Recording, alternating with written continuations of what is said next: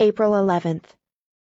Dearest Daddy, Will you please forgive me for the letter I wrote you yesterday?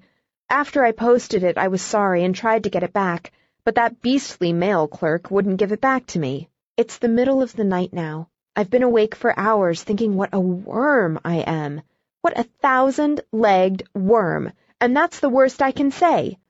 I've closed the door very softly into the study so as not to wake Julia and Sallie, and am sitting up in bed writing to you on paper torn out of my history notebook.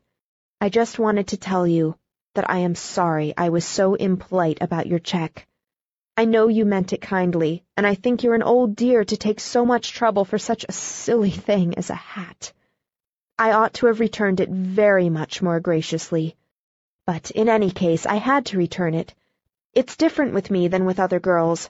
They can take things naturally from people. They have fathers and brothers and aunts and uncles but I can't be on any such relations with anyone. I like to pretend that you belong to me, just to play with the idea, but of course I know you don't. I'm alone, really, with my back to the wall fighting the world, and I get sort of gaspy when I think about it. I put it out of my mind and keep on pretending, but don't you see, Daddy?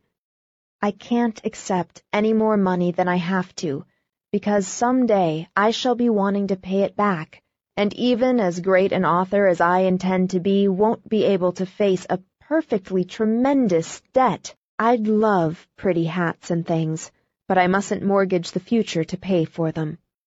You'll forgive me, won't you, for being so rude?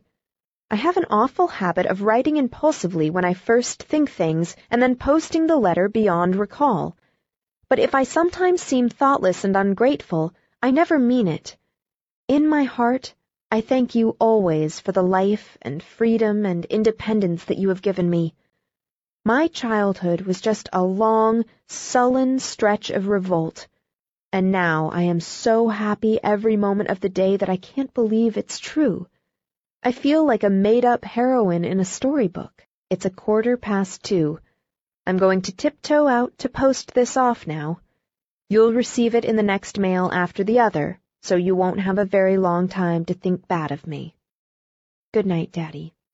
I love you always. Judy.